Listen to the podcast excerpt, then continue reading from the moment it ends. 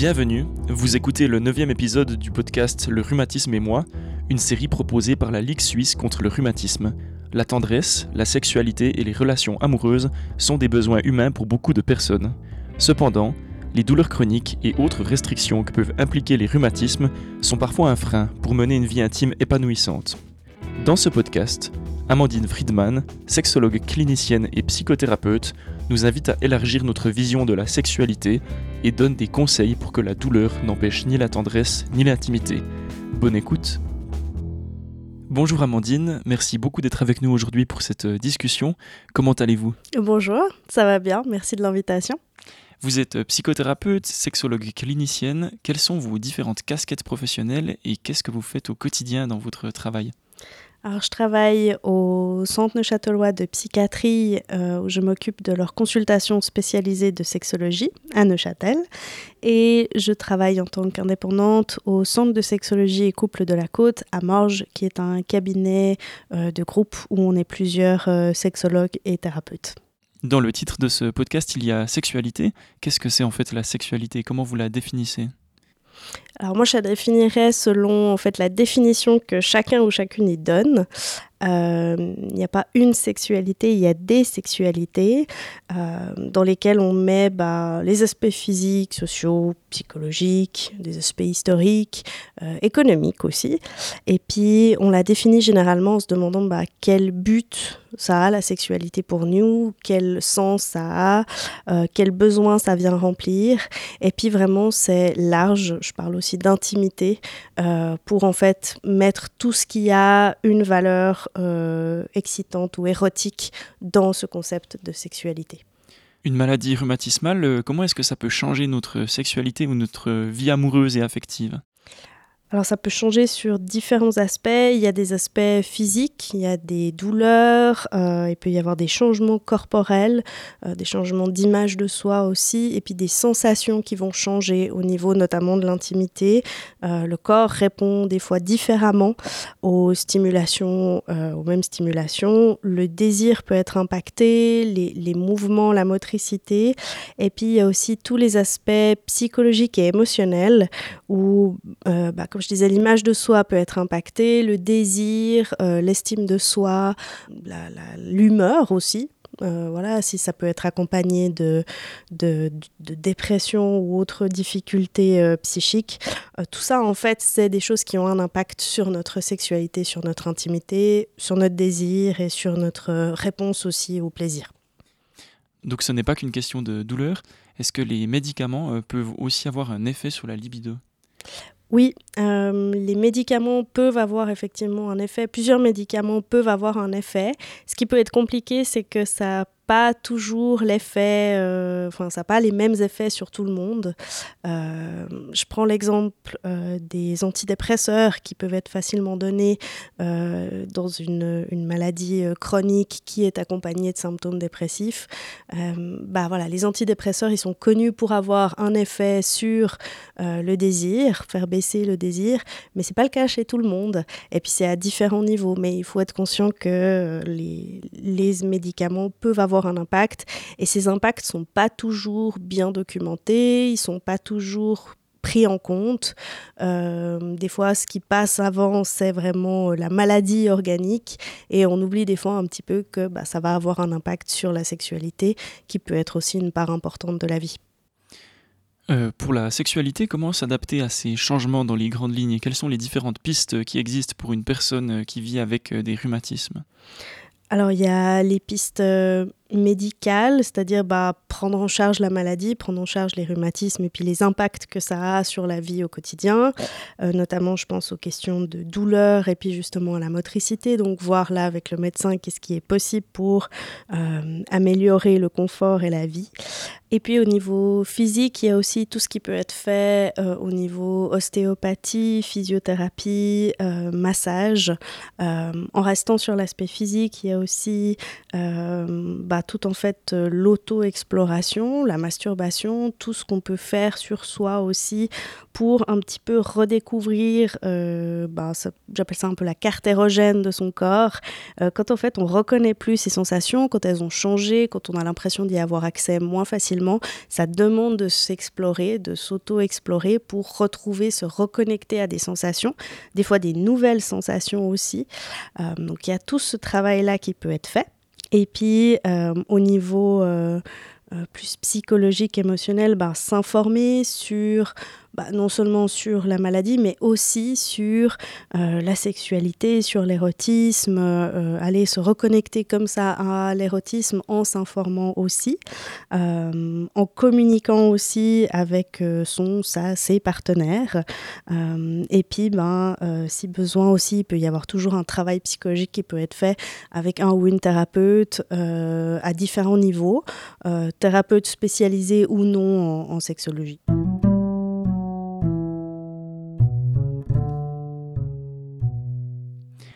Quand les rhumatismes arrivent, que le diagnostic tombe, qu'on vit ses premiers changements, comment en parler avec son ou sa partenaire? Alors vraiment, il y a différents moments où on peut en parler. Il y a pendant euh, les rapports intimes, euh, si on se sent à l'aise avec ça, vraiment d'exprimer euh, ce qui se passe en nous, ce qu'on est en train de vivre. et puis il y a aussi, si on est moins à l'aise avant ou après, où on peut en discuter, faire un petit peu un retour sur ce qu'on a senti, peut-être si on, on, informe que pendant un moment intime, si on bouge de telle manière ou si on émet tel bruit ou dit telle chose, c'est signe que peut-être on a mal ou peut-être qu'au contraire on se sent bien. Euh, et puis vraiment autour de tout ça, pouvoir vraiment exprimer en fait euh, ses besoins, euh, ses souhaits, bien faire la différence entre les deux. Les besoins, c'est ceux sans lesquels on peut vivre, et puis les souhaits, c'est ce qui est préférable. Euh, et puis ben, aussi ses limites en fait. Ce qu'on se sent ou pas d'aller, où on se sent ou pas d'aller. Euh, tout ça, c'est des choses dont il faut... Euh, qui sont importantes à mentionner, dont il est important de parler avec son ou sa ou ses partenaires, mais autant même dans le cadre où il n'y a pas de maladie, hein, c'est aussi des choses dont il faut parler, qui vont permettre aussi que ben, on ait une, une expérience où on sait que ben, le consentement de tous est respecté. Donc la communication dans tout ça, c'est un aspect absolument essentiel. Oui, absolument. De manière générale, en fait, dans la sexualité, la communication est un aspect essentiel. Et il n'y a pas une seule manière de communiquer, il y a plusieurs manières de communiquer, mais d'être à l'écoute de l'autre et euh, de communiquer aussi sur soi, c'est vraiment euh, un des aspects essentiels de la sexualité. Euh, pour les personnes célibataires, il y a aussi la peur d'être stigmatisé qui s'ajoute au problème. Oui, ben, on se demande aussi des fois qu'est-ce qu'il faut dire ou pas, euh, qu'est-ce qu'on doit dire ou pas. Il n'y a pas d'obligation de partage. Vraiment, c'est chacun et chacune sentent euh, qu'est-ce qu'ils se sentent de dire, qu'est-ce qu'ils ont besoin de dire, euh, qu'est-ce qui fait partie de soi, du jardin secret qu'on n'a pas besoin de partager. tout ça, un petit peu, c'est comme dans un, bah, comme dans toute relation en fait. il y a des choses qu'on partage, il y a des choses qu'on partage pas. Est-ce que dans le cadre d'un couple, est-ce que c'est intéressant d'emmener son ou sa partenaire euh, en consultation euh, chez le ou la spécialiste? Oui, alors ça peut être intéressant s'il y a des questions, si des fois c'est compliqué euh, d'expliquer ce que euh, un ou une médecin nous a expliqué. Euh, ça donne aussi des, des, des, informations, un peu plus d'informations sur ce qu'on vit. et puis c'est aussi, bah, des fois le, le, la partenaire a aussi des questions à poser, puis ça peut ou des inquiétudes aussi. donc ça peut être un espace où ça peut être dit. je pense que ça peut être tout à fait intéressant. Quand les douleurs limitent un des partenaires dans sa vie sexuelle, comment peut-on faire face aux éventuelles incompréhensions? Alors c'est là que justement bah, la communication devient extrêmement importante, de pouvoir poser un peu les choses à plat, pouvoir exprimer ce qu'on vit, euh, y compris quand on vit des frustrations ou des incompréhensions ou des conflits.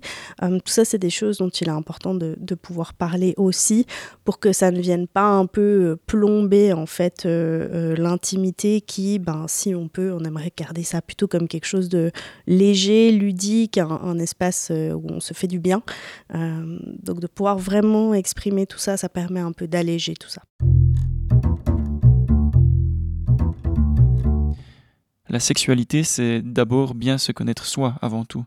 Oui, tout à fait. Euh, se connaître soi, à savoir aussi que de toute façon, la sexualité, même euh, hors euh, maladie, ça évolue tout au long de la vie. C'est c'est pas quelque chose qui est, euh, comment dire, comme une courbe qui irait euh, euh, que dans une direction. C'est vraiment, il y a des hauts, des bas, il y a des choses qui peuvent changer un peu dans notre sexualité et changer un peu notre sexualité. Donc vraiment, c'est quelque chose qui évolue et pour ça, ben, de prendre le temps de, de s'explorer, de se connaître, de se réapprendre, de se redécouvrir, c'est quelque chose qui permet aussi de se sentir bah, plus en lien avec sa sexualité sexualité, avec son érotisme. Et quand je parle d'érotisme, c'est vraiment au, sens large, c'est tout ce qui est excitant pour nous. Euh, et puis, euh, bah, vraiment de connaître un petit peu euh, tout ça, de, de s'explorer, c'est généralement un facteur plutôt positif pour la sexualité. Dans la pratique, est-ce qu'il existe des stratégies pour trouver son plaisir malgré la présence de la douleur avant un moment intime, par exemple? Alors euh, déjà d'avoir identifié qu'est-ce qui va euh, être des facteurs qui vont aider ou pas à ce qu'on se sente bien, à ce qu'on se sente détendu, à ce qu'on se sente excité aussi, c'est quelque chose qui va aider.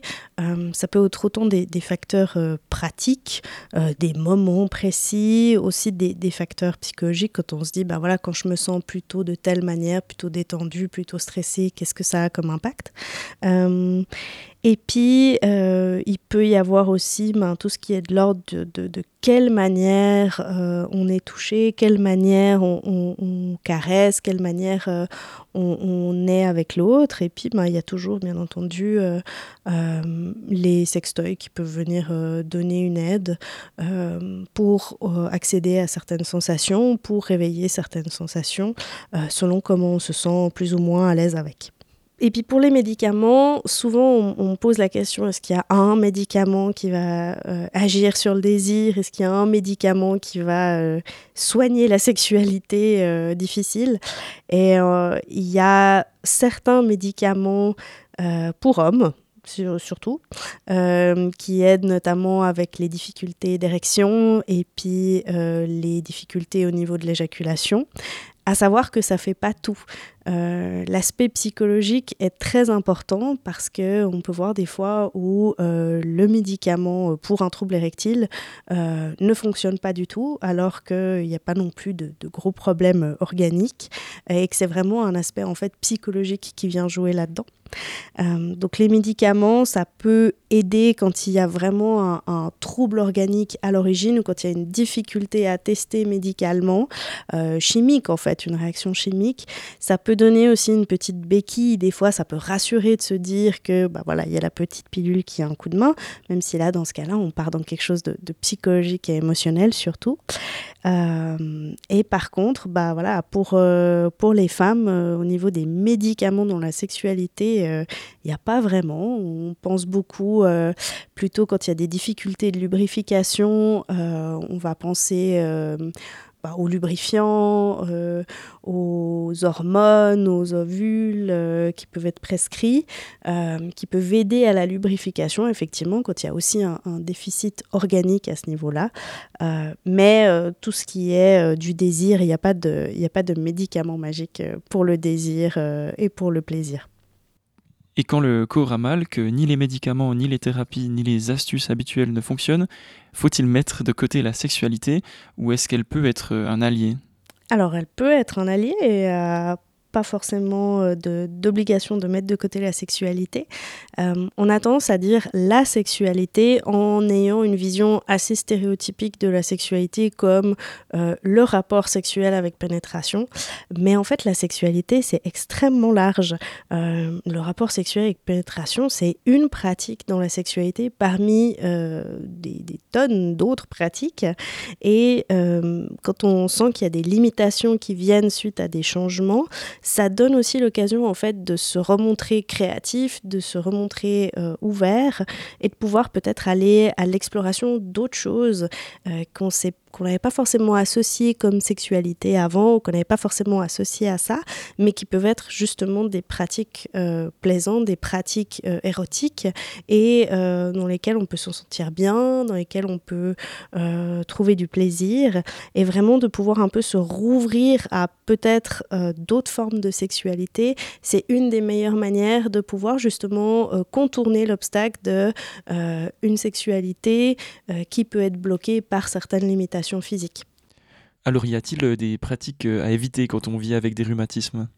Non, alors absolument pas. Euh, il n'y a aucune pratique à éviter du moment que les personnes sont consentantes, en ont envie, que ça les tente, que ça leur plaît. alors je vois, je vois vraiment aucune pratique à éviter, quelle qu'elle soit. Est-ce que c'est possible d'avoir des moments intimes de manière spontanée ou est-ce qu'il faut tout planifier selon notre état de santé? Alors ça, ça va dépendre un petit peu de l'état de santé justement des partenaires, de s'il y a besoin euh, ou pas de cette planification. Des fois, effectivement, des fois avec la vie euh, qui avance, euh, ben, la spontanéité est parfois un peu moins accessible, mais elle peut toujours avoir sa place si on se sent libre. Et puis si on peut aussi justement, dans un moment spontané, si on réalise que ça n'est plus le moment ou que finalement ça n'est pas un bon moment, de pouvoir dire stop, de pouvoir dire que ça s'arrête et puis euh, euh, de pouvoir un petit peu euh, arrêter là en fait quand on a envie d'arrêter. Donc vraiment les, deux ont la place. Après si on voit que organiser ces moments va aider à ce qu'il se passe mieux, alors effectivement il faut pas hésiter à, organiser un petit peu ça et, et, même cette organisation, cette planification peut avoir aussi une valeur érotique si on joue avec en fait. Il y a beaucoup de normes et d'attentes sur la sexualité qui sont entretenues par le cinéma, par la pornographie mainstream, la société ou encore les médias. Comment faire la part des choses entre ces représentations erronées et la réalité? Alors c'est vrai qu'il y a beaucoup, beaucoup de représentations qu'on a partout. Euh, partout, ça parle de, relations, de sexualité. Euh, il faut, bah, comme pour tout, en fait, faire la part entre ce qui relève de la fiction et ce qui relève de la réalité des fois, ce qu'on voit euh, dans, dans, les films, dans les médias, dans, la, dans la, les livres aussi, ça peut, ça peut nous inspirer, ça peut donner des idées. Euh, mais voilà, ça peut aussi ne pas nous correspondre. Ça peut être aussi des visions parfois un peu idéalisées. Euh, de, s'ouvrir en fait à, comment ça peut se passer, c'est vraiment quelque chose qui peut aider. Aujourd'hui aussi, heureusement, on commence à avoir des un peu plus de diversité dans les représentations, dans les représentations euh, des relations, des, couples, de la sexualité, des formes de sexualité. Donc pouvoir aussi, peut-être si on, sent qu'on est euh, très influencé par ce qu'on voit, ce qu'on lit, aller à la recherche justement euh, d'autres représentations, d'autres d'autres images, d'autres euh, d'autres histoires qui vont pouvoir montrer que ça ne se passe que pas que d'une manière. Moi, je dis tout le temps dans la sexualité, il n'y a pas une normalité. On s'en fiche un peu de ce qui est, euh, ce qui serait normal ou pas statistiquement. C'est pas ça qui est intéressant. Du moment qu'on est dans les limites de la loi et puis que le consentement de tout le monde est respecté, eh ben c'est tout ce qui compte en fait. Et on s'en fiche de ce ce qu'on se dit qui serait normal ou pas. Alors c'est quoi en fait une vie amoureuse, une vie intime épanouie? Euh, ça, ça va dépendre de la définition de chacun, chacune. Euh, c'est peut-être une vie dans laquelle euh, on se sent bien, sachant qu'il y aura toujours des accros et des moments peut-être moins fun aussi. Mais en fait, c'est intéressant de se poser cette question aussi, de pouvoir se dire, bah, en fait, moi, qu'est-ce qui, de quoi j'ai besoin pour me sentir épanouie dans ma vie intime, euh, dans ma vie de couple, et euh, bah, de trouver sa définition et, ses besoins, c'est ce qui va permettre justement de tendre dans cette direction. C'est aussi beaucoup une question d'estime de, soi. Euh, comment garder la confiance en soi? Alors c'est vraiment pas simple, hein. effectivement, quand il y a une maladie qui touche le corps, une maladie chronique, euh, certaines maladies, on dit invisibles, en fait on les ressent en soi, donc elles ne nous paraissent pas si invisibles que ça. Euh, et puis aussi, elles peuvent avoir justement un, impact sur l'image de soi, sur euh, comment on, se sent soi dans notre corps.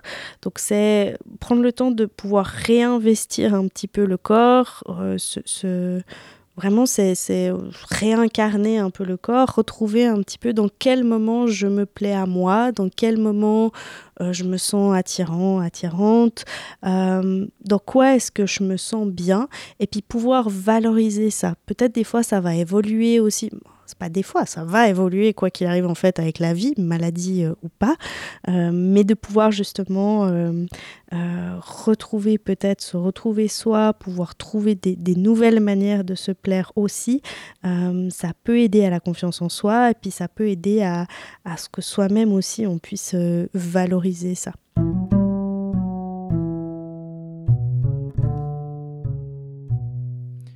Dans le cadre de la thérapie et comment est-ce que vous pouvez aider les patients et patientes alors, si je pense à la, sexothérapie spécifiquement, euh, bah, on va vraiment prendre le temps d'explorer la sexualité euh, de la personne qui, me consulte, euh, aller explorer différents aspects de cette sexualité pour pouvoir un peu aider à, reconnecter à, l'érotisme, pouvoir un petit peu, voilà, justement, réinvestir cet érotisme-là quand il est devenu plus difficile à, à, appeler, à investir.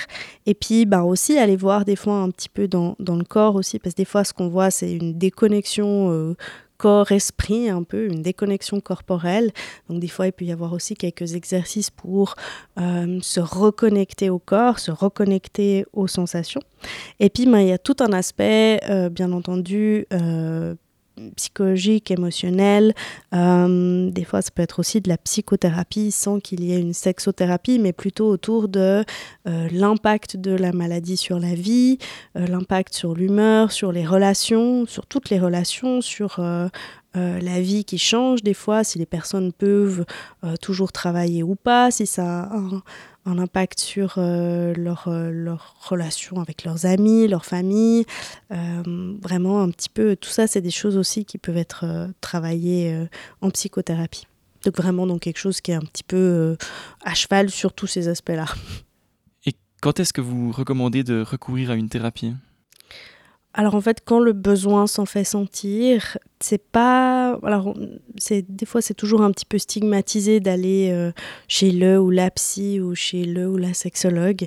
Euh, mais vraiment, tout le monde peut en bénéficier. Ça peut avoir un intérêt euh, de se donner ce temps pour soi, à soi, euh, pour se concentrer sur soi. Donc, euh, quand on en ressent le besoin, rien que ça, c'est déjà un bon moment pour y aller. Euh, des fois, quand on a des questions aussi auxquelles les médecins ne peuvent pas forcément répondre, les questions autour de l'intimité, il n'y a pas tous les médecins qui sont formés à ça. donc, il faut des fois encourager à aller voir une personne formée là-dedans. pour pouvoir poser ces questions, pouvoir aborder ses inquiétudes, ses, espoirs aussi. Euh, tout simplement explorer, être accompagné aussi euh, là-dedans, dans ces, dans ces nouvelles explorations. Euh, tout ça, c'est des, des, des, raisons qui peuvent amener à, à consulter. Une consultation avec un ou une sexologue, à quoi est-ce que ça ressemble? Alors ça va dépendre un petit peu euh, de, du ou de la sexologue qu'on a en face de soi, parce qu'il y a différents styles de sexothérapie, comme il y a différents styles de, de psychothérapie aussi. Mm, donc il y a des aspects, des thérapies qui vont être plus centrées sur vraiment des exercices corporels, des thérapies qui vont être plus centrées sur euh, les émotions, sur l'érotisme. Euh, mais généralement, on prend avant tout le temps vraiment de, d'explorer un petit peu quels sont les, les, objectifs, quelles sont les attentes, quels sont les besoins. Et puis euh, ensuite, ça va dépendre un petit peu voilà, du, du style. mais généralement, c'est un espace en tout cas qu'on essaye de rendre sécurisé pour que la personne puisse aborder euh, ce qu'elle a besoin d'aborder euh, face à, ce sujet. Puis un espace où on peut parler, il y a des fois des, on peut avoir des outils un peu créatifs, on peut avoir des conseils, des lectures à recommander aussi des fois.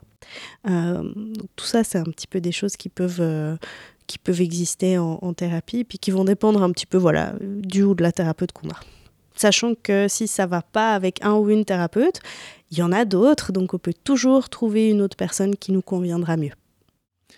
Dans les auditeurs et auditrices de ce podcast, il y a peut-être des gens qui se sont dit euh, Mais moi, c'est trop tard en fait pour euh, commencer ce travail-là, commencer à me renseigner, commencer à changer mes pratiques. Vous leur dites quoi? Alors, je leur dis que c'est jamais trop tard. Il n'y a vraiment pas d'âge pour euh, se découvrir, des fois, pour se redécouvrir si on en a besoin. Euh, en fait, il y a vraiment, il n'y a pas d'âge limite, quel que soit le moment de la vie, ça peut être un moment, euh, un bon moment. Peut-être qu'avant, on ne se sentait pas de le faire, peut-être qu'avant, on en ressentait moins le besoin, euh, mais vraiment, euh, jusqu'à notre mort, il n'y a pas d'âge en fait. Ça peut toujours être un bon moment. Bien sûr qu'on va tenir compte de, certaines limites qui peuvent exister à, différents âges de la vie, mais il y a toujours une, porte qui peut s'ouvrir. Et puis, ben, vraiment, la sexualité, c'est quelque chose qui peut s'adapter euh, comme je dis, si on garde un esprit ouvert et que euh, on peut aussi redéfinir qu'est-ce que c'est la sexualité pour nous, euh, c'est vraiment, ça laisse vraiment un champ à, pouvoir s'adapter à, tout ce qui peut nous arriver. Merci beaucoup pour ce dernier message euh, encourageant. Euh, nous sommes arrivés au terme de cette euh, discussion. Amandine, merci beaucoup pour votre témoignage aujourd'hui. Je vous souhaite un bon retour chez vous. Merci beaucoup. C'était le dernier épisode du podcast pour 2023. Merci à vous, auditeurs et auditrices, de nous avoir écoutés tout au long de l'année. La série continue en 2024 avec de nouveaux thèmes. D'ici là, vous pouvez également visionner le webinaire sur la sexualité avec Amandine Friedman. Le lien est dans la description de l'épisode. Merci et au revoir.